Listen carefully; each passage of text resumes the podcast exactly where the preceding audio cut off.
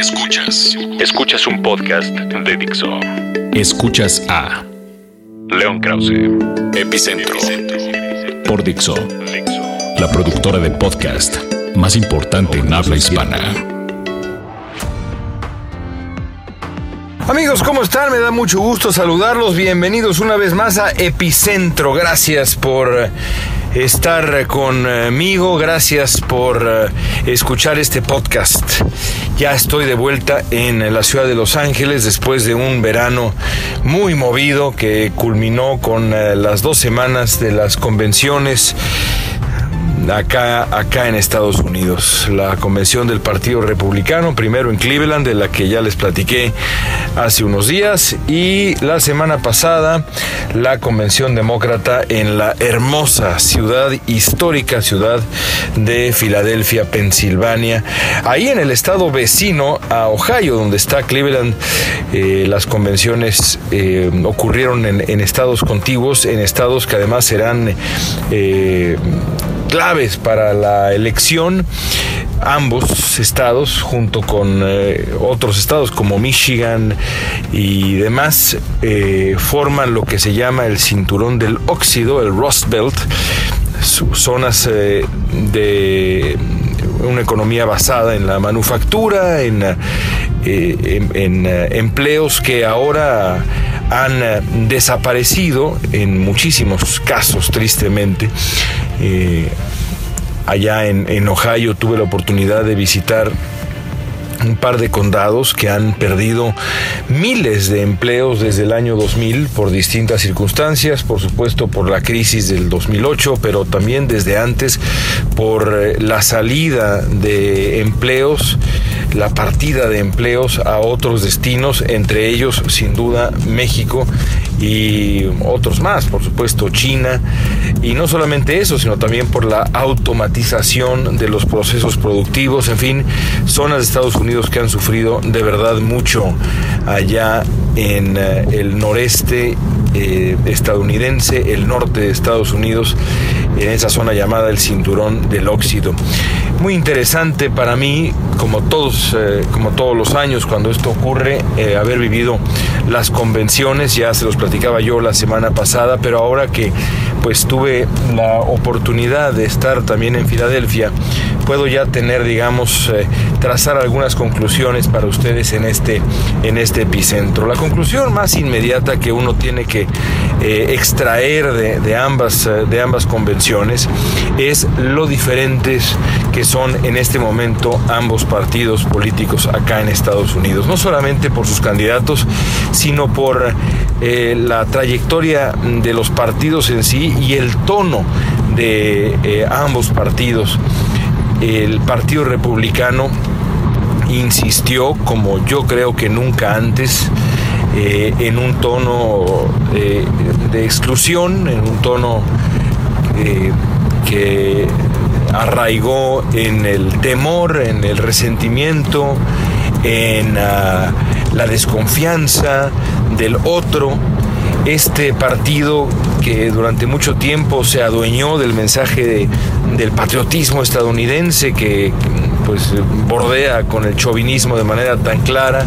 pero también eh, el partido del, durante muchos años fue el partido, digamos, del optimismo económico, aunque, aunque, la, aunque la evidencia estuviera en su contra, eh, es el partido de Ronald Reagan, ahora se ha convertido en un partido oscuro, en un partido que pinta a Estados Unidos, como lo dijera Donald Trump, como un partido, eh, como un eh, país asediado por dentro y desde afuera. Eh, un, partido que insiste eh, en una visión, repito, completa y absolutamente oscura, casi sin matices, casi sin rendija alguna. Del otro lado está el Partido Demócrata que es el opuesto completo de ese partido republicano. El Partido Demócrata es un partido que eh, ha decidido para esta elección más que nunca antes acercarse al eh, optimismo también, también prácticamente sin matices. El negarle a Donald Trump y a los republicanos la capacidad de restarle mérito al Estados Unidos de hoy, no Estados Unidos no necesita regresar a la grandeza, Estados Unidos sigue siendo grande, sigue siendo el líder mundial, así lo explicó de manera, por ejemplo, muy clara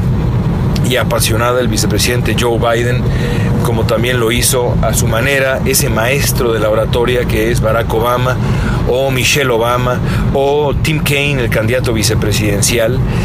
así como el Partido Republicano hablaba de la exclusión de mirar al otro con O mayúscula, con recelo, el Partido Demócrata se encargó más bien de poner en evidencia eh, el, eh, el, reverso de esa moneda, el otro lado de esa moneda, que es las minorías, la diversidad eh, en Estados Unidos, la importancia de la presencia de las distintas comunidades, no solamente en la convención, sino en el tejido social estadounidense. En fin,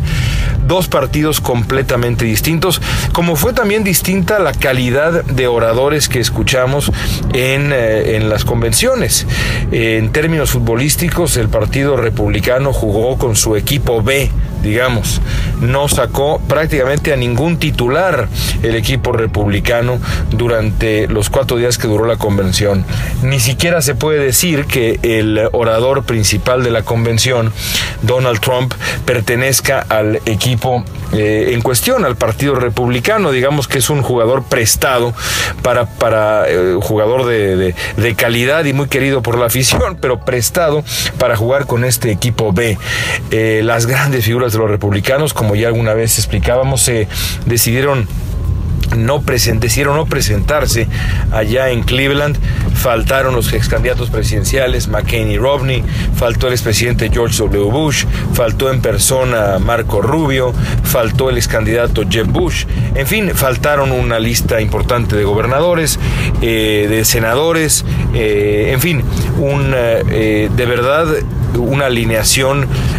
pues pobre, la del Partido Republicano, sobre todo cuando se le compara con la alineación de lujo de ese eh, equipazo en términos de la oratoria y en términos de la política. No sé tanto, pero sin duda la oratoria eh, que es el Partido Demócrata en la Convención de Filadelfia. Absolutamente todos los que son alguien en el Partido Demócrata estuvieron presentes en en eh, Filadelfia. Hablaron, y pienso nada más, por ejemplo, de, California, todas las figuras que prometen en California, el eh, vicegobernador Gavin Newsom, eh, el alcalde de Los Ángeles Eric Garcetti, el exalcalde de Los Ángeles Antonio Villarraigosa, la ah, fiscal mm, californiana que va probablemente a ser la siguiente senadora del estado, Kamala Harris, y esos son nada más los de California. Así podríamos recorrer, recorrer a todos los otros estados y por, su, por supuesto a la jerarquía, al círculo eh, de hasta arriba, digamos, de la jerarquía demócrata, el presidente Obama, la primera dama Michelle Obama, Joe Biden, en fin. Eh, eh, hasta en eso los partidos resultaron completamente distintos. Y si uno, digamos, desde fuera, analizara, a, ambos partidos en el momento en que, en que atraviesan y ambas convenciones, uno tendría que preguntarse cómo es posible que alguien prefiera votar por Donald Trump. Eh, porque eh, si, se le mira, digamos, con distancia, las diferencias son tan grandes. El país que, prometen unos eh, y otros es tan distinto el proyecto de nación parece también tan distinto que pues resulta extraño que alguien prefiera el mensaje del, del, pesimismo, del recelo, del resentimiento, del temor. Pero lo cierto es que pensar así implica no solamente un, un acto de cierta holgazanería periodística e incluso humana y, digamos de observadores sociales, sino también implica eh, atentar contra la lucidez que necesitamos tener absolutamente todos los que vivimos en Estados Unidos, pero yo diría que incluso en el, en el mundo, en el mundo entero, y pienso también, por supuesto, y no voy a, quitar el dedo del renglón y me da mucho gusto que se estén sumando más y más voces al respecto, eh, eh, pienso en el silencio del, gobierno mexicano que sigue y me sigue pareciendo absolutamente inadmisible, producto de las malas decisiones del presidente Peña Nieto, pero de manera mucho más directa eh, o de manera inicial por las pésimas decisiones de la canciller Claudia Ruiz Macié, que ya algún día se escribirá la historia de la, eh, de la lista de omisiones y de errores de Ruiz Macié al frente de la Cancillería. Yo creo que esa lista de omisiones y de errores se explica porque Claudia Ruiz Macié, alguien la, alguien la ha convencido que ella puede ser candidata del PRI en el 2018. Y como tantos otros políticos de su partido y de otros partidos, el tener el poder supuestamente al alcance de la mano le ha nublado el buen juicio. En fin, el caso es que es un error eh, analizar la situación de ambos partidos eh, de la manera como la, como la acabo de plantear, eh, pensando que en qué cabeza cabe, en qué cabeza cabría elegir al pesimista, al oscuro, al excluyente, al nativista, al etnonacionalista Donald Trump por encima y sus republicanos por encima de Hillary Clinton y los demócratas. Es un error pensar así porque deja uno de lado la situación real en Estados Unidos, sobre todo en materia económica. Ya les decía yo de lo que viví en Ohio, cómo eh, hay, hay condados en Ohio en, los que la pérdida de empleo ha sido tan severa en los últimos 15, 16 años que tendrían que pasar siglos, dos siglos y medio en un condado específico que recuerdo ahora, para recuperar el, número de empleos que tenía en eh, el año 2000. Hay otro condado vecino a ese, a ese condado en Ohio, en el noreste de Ohio, que eh, nunca, así pasen siglos, nunca recuperará, se calcula, lo calculan los expertos, nunca recuperará el nivel de empleo que tenía hace 16 años los votantes blancos sin eh, los hombres blancos sin grado universitario que son el demográfico que ha llevado Donald Trump hasta donde está y, desde el cual planea Trump armar una candidatura presidencial exitosa simplemente no se ve a sí mismo como demográfico, y así lo demuestran las encuestas, eh, no se ve a sí mismo como un grupo social que pueda alcanzar la promesa de movilidad, de progreso, eh, también a su vez social, que está en el, eh, en el corazón, en la médula del famoso sueño americano o de la promesa, insisto, de este país. A diferencia, leía yo un texto fantástico en la, revista Slate que argumentaba que a diferencia de los eh, hombres afroamericanos o de los hombres latinos, por ejemplo, eh, y me concentro en los hombres porque son los hombres blancos eh, sin grado universitario los que están, digamos, impulsando a Donald Trump, en comparación con los hombres blancos sin grado universitario, los, los hombres eh, afroamericanos, los hombres latinos, seguramente ven en este momento su vida y su futuro mucho más promisorio al que tuvieron, a la vida que tuvieron y al futuro que enfrentaron en su momento sus padres o sus abuelos. Y decía este artículo en Slate que me pareció fantástico, que es eh, pues posible concluir que ese optimismo, ese optimismo que seguramente sienten eh, afroamericanos y latinos, no es compartido por ese demográfico específico de la raza blanca. Eh, para ellos, el haber escuchado a los demócratas hablar de arcoíris y de optimismo y de buena vida y de Estados Unidos no necesita mejorar porque ya somos un país extraordinario, porque somos buenos, como decía Hillary Clinton, para ellos que viven eh, en momentos de desesperación económica, eh, para los cuales el progreso social estadounidense se ha puesto en pausa en el mejor de los casos o se ha detenido por completo en el peor de los casos, para ellos ese mensaje de optimismo puede no resonar, puede no tener eh, eh, eco alguno, al contrario, puede generar un rechazo. ¿Quién me va a venir a decir este político que las cosas están bien cuando yo todos los días me despierto en un lugar rodeado de gente, mis vecinos se sienten igual que yo, la gente en, el donde vivo se siente igual que yo, eh, en donde eh, un lugar en donde las cosas no solamente no están bien, sino no tienen eh, para cuándo mejorar. Ese optimismo puede resultar chocante. En fin, esa es la realidad. Hay muchas regiones en Estados Unidos en donde la pobreza es una preocupación real, la desigualdad es una preocupación real, la pérdida de empleos eh, que, es, que se han ido a otras más allá de otras fronteras es una preocupación real, los desconsuelos mm, de la economía moderna lo es también, el libre comercio es visto como un demonio em, eh, que roba empleos y ha deprimido los salarios, en fin, y lo mismo la migración. Y todas esas son preocupaciones completamente legítimas, no de una bola de locos, racistas, orates, vágase la redundancia, sino de un grupo social numeroso, un demográfico numeroso, que tiene preocupaciones y angustias completamente legítimas. Y yo creo que desde ahí, desde ese análisis de esos dos Estados Unidos distintos, ambos con angustias e ilusiones legítimas, es que saldrá la conclusión de esta elección. Haríamos mal todos los que vivimos en Estados Unidos pero no podemos votar, pero nos dedicamos a pensarlo y a informarlo y a analizar a este país,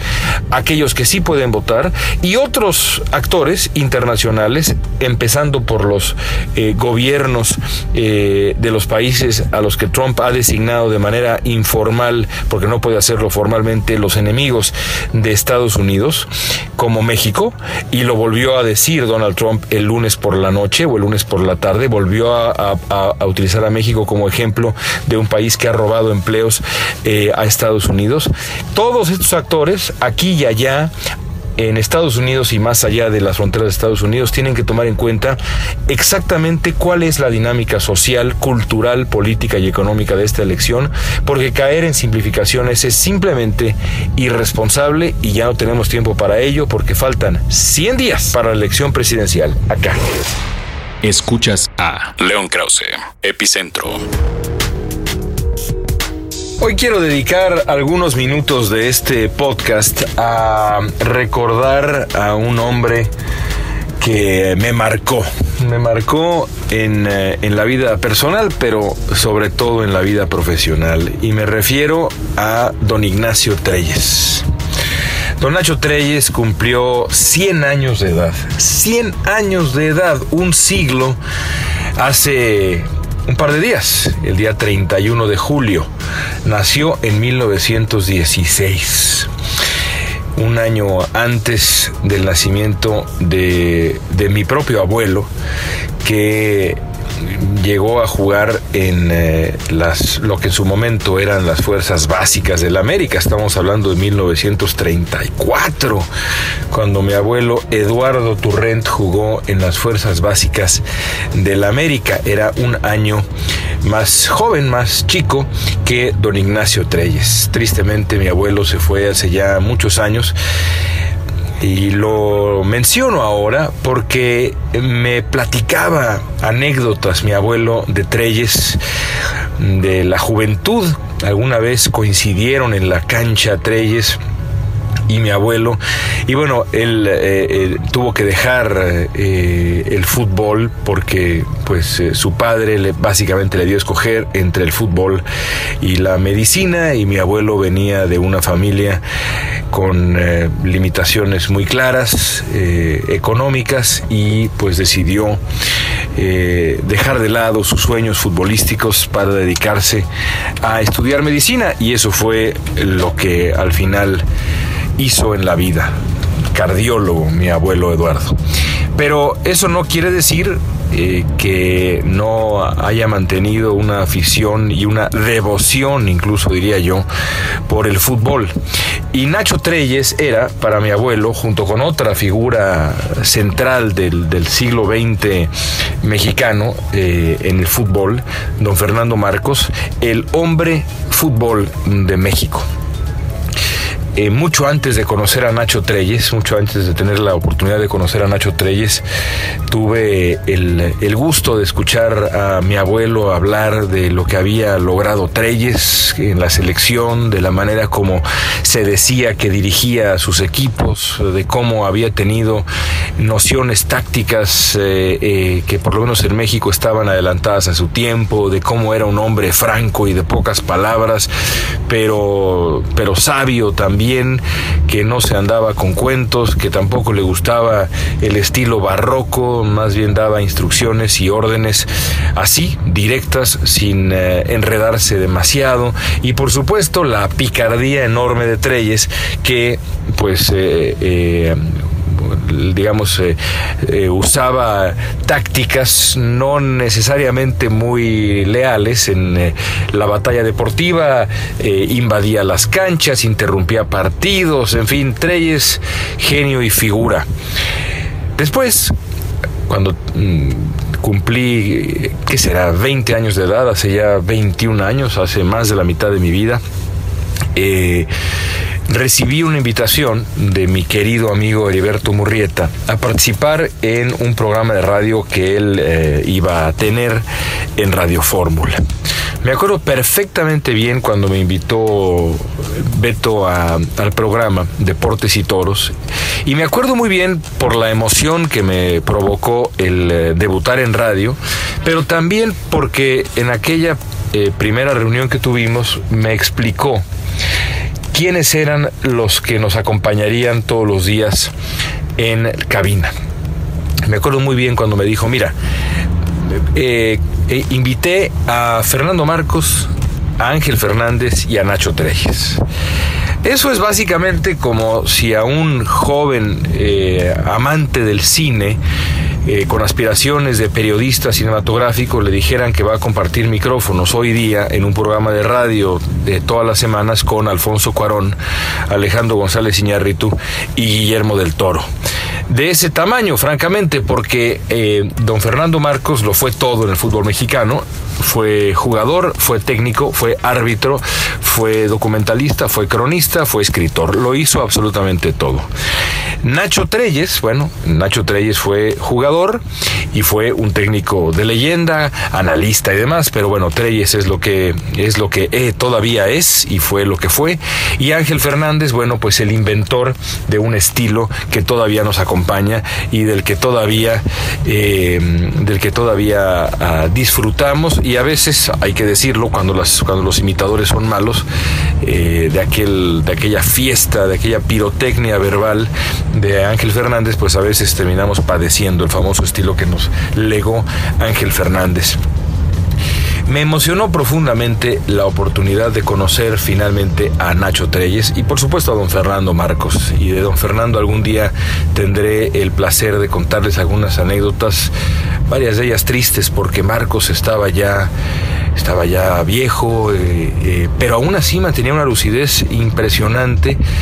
Su mujer, eh, que me recibió en su casa la primera vez que lo fui a ver, tristemente ella sí estaba, sufría creo yo de algún tipo, eh, algún tipo de quizá demencia senil, algún asunto así. Me acuerdo muy bien que cuando eh, abrió la puerta aquella primera vez que fui a ver a don Fernando Marcos para platicar con él a su casa allá en el Pedregal, me dijo, Fernando se fue a cazar tigres cuando abrió la puerta, me dijo. Así, lo juro, me dijo. Y desde la puerta había Fernando Marcos, desde a lo lejos, en la puerta ya de la casa, no la puerta de la calle, sino de la de la casa, que me, me hacía con la mano, ándele, León, entre. No estoy indudablemente cazando tigres, sino estoy aquí esperándolo. En fin, ya algún día hablaremos de barcos. Pero en aquel primer programa, en Radio Fórmula, con Treyes, Marcos Fernández y Beto Murrieta, estaba yo tan nervioso que después de que presentó a todas las grandes luminarias, Beto me dijo a mí, eh, y nos acompaña, por supuesto, joven periodista, etcétera, León Krause, León, bienvenido. Y yo estaba tan nervioso que lo primero que se me ocurrió decir fue, bienvenido, Beto. Es decir, no, no tenía yo idea qué decir. Al final, durante el programa, me animé a tirar algunas, algunas eh, jabs eh, a la persona de Miguel Mejía Barón, que en aquel momento no estaba, no estaba tan, tan de moda. Mejía Barón, 1995 debe, debe haber sido eso más o menos. Eh, y estaba en las últimas Mejía Barón con la selección mexicana. Eh, y bueno, fue, fue una experiencia memorable. A lo largo de los siguientes años tuve la oportunidad de convivir con don Ignacio Treyes, de verlo llegar manejando él, por supuesto, y Treyes tenía entonces pues 80 eh, años de edad. Eh, vestido siempre, y esto por supuesto hizo que yo lo quisiera más de lo que ya lo admiraba, eh, siempre vestido con los mismos pants azules de Cruz Azul siempre con los mismos pants. No estoy diciendo que sean los mismos pants un día tras otro, un día tras otro, pero sin duda los mismos, el mismo modelo de pants azules de Cruz Azul, la misma gorra puesta nada más sobre la cabeza, no metida, digamos, bien hasta la, hasta, hasta la 100, sino más bien nada más puestecita así en la cabeza de don Nacho Treyes con, eh, con la visera horizontal, me acuerdo perfectamente bien como si fuera ayer y manejando su, si no me acuerdo, y aquí a lo mejor me equivoco, pero un Spirit color gris o plata. Eh, que don Nacho Treyes manejaba, llegaba, se sentaba y bueno, siempre fiel a su estilo. Nacho Treyes, hombre de pocas palabras, a diferencia por supuesto de Ángel Fernández que no paraba de hablar y también de Fernando Marcos al que no le gustaba perder un solo debate. Treyes hablaba poco pero cuando hablaba era y sigue siendo como escuchar a una enciclopedia hablar de, eh, del tema, una enciclopedia de fútbol hablar del tema. No se me olvida absolutamente ninguna de las ocasiones en las que lo escuché pelearse con Treyes y con, con, eh, Marcos y con eh, Ángel Fernández, a veces a gritos. Fernando Marcos siempre dejando una colilla de cigarro paradita en la mesa y Treyes mirando a Fernández y a, y a Marcos como quien mira con perplejidad a dos, eh, a una pareja con diferencias irreconciliables un privilegio enorme para mí el eh, trabajar con don Ignacio Treyes y me da una enorme alegría que esté todavía con nosotros, absolutamente lúcido, un titán del fútbol mexicano a los 100 años de edad, parece mentira cumplir un siglo de vida. Y, y le agradezco también a Nacho Treyes que me permita al, verlo eh, todavía amando el fútbol con esa intensidad, recordar a mi propio abuelo. Eso sí, Treyes, cementero de toda la vida, eh, todavía seguramente va a la Noria porque Cruz Azul eh, recibió a Treyes con los brazos abiertos y por cierto, antes de irme debo decir que esa es una de las razones por las cuales nunca podré dejar de querer a Cruz Azul como institución porque a pesar de que Treyes dirigió a muchos equipos y, llevó a muchos equipos a la gloria, eh, me viene a la mente, espero no equivocarme, a Zacatepec, Toluca, fue Cruz Azul el equipo donde Treyes finalmente eh, se, quedó más allá de su carrera como entrenador eh, de primera división. Se quedó como cerebro de fuerzas básicas y Cruz Azul le siguió eh, pagando, lo siguió protegiendo y Treyes le siguió dando y creo que le sigue dando ese caudal de conocimientos que, lleva en la cabeza y en el corazón don Ignacio Treyes. Así que bueno, para don Nacho y para su familia, para el querido Lalo Treyes eh, y, todos, eh, todos en, casa, pues un abrazo muy afectuoso si es que están escuchando de pura casualidad este epicentro y si no, pues ahí está amigos, unos de mis recuerdos más entrañables en el principio de mi carrera como periodista hace ya más de media vida. Nos eh, escuchamos la próxima semana. Gracias por oír Epicentro. Hasta la próxima. Dixo presentó a León Krause. Epicentro